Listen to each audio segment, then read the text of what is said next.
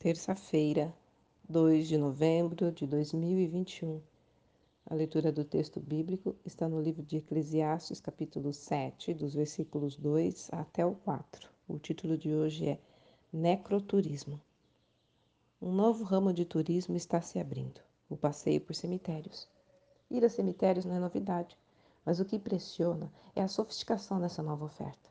Chega ao ponto de restaurantes se instalarem na porta dos cemitérios para atender o alto número de visitantes. As empresas de turismo fornecem vários roteiros de visita. Um site especializado da área exibe a seguinte propaganda: Venha descobrir este excepcional cemitério.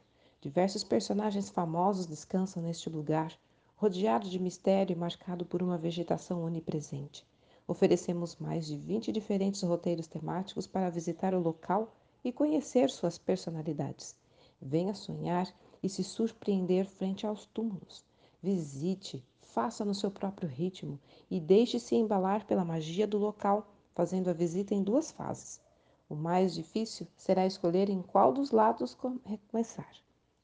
Eu fico impressionado como o comércio não tem limites, atingindo até as áreas mais improváveis. Também é triste pensar que muitos buscam nessas excursões conseguir auxílio de algum morto famoso. Mas haveria algum proveito nesse tipo de turismo? O que nós, os vivos, temos que meditar em relação aos mortos?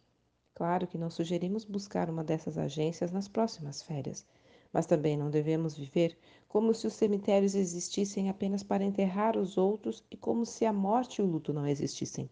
Às vezes é preciso deixar as festas e partir para o arrependimento, frear o ritmo e endireitar o caminho viver com moderação e não em uma tranquilidade ímpia e cega.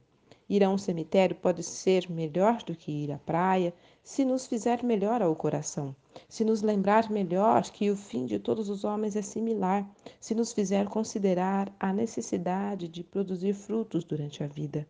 Olha, lágrimas nos olhos podem fazer bem ao coração. Reflita. Texto retirado do presente diário da Rádio Transmundial, edição 24.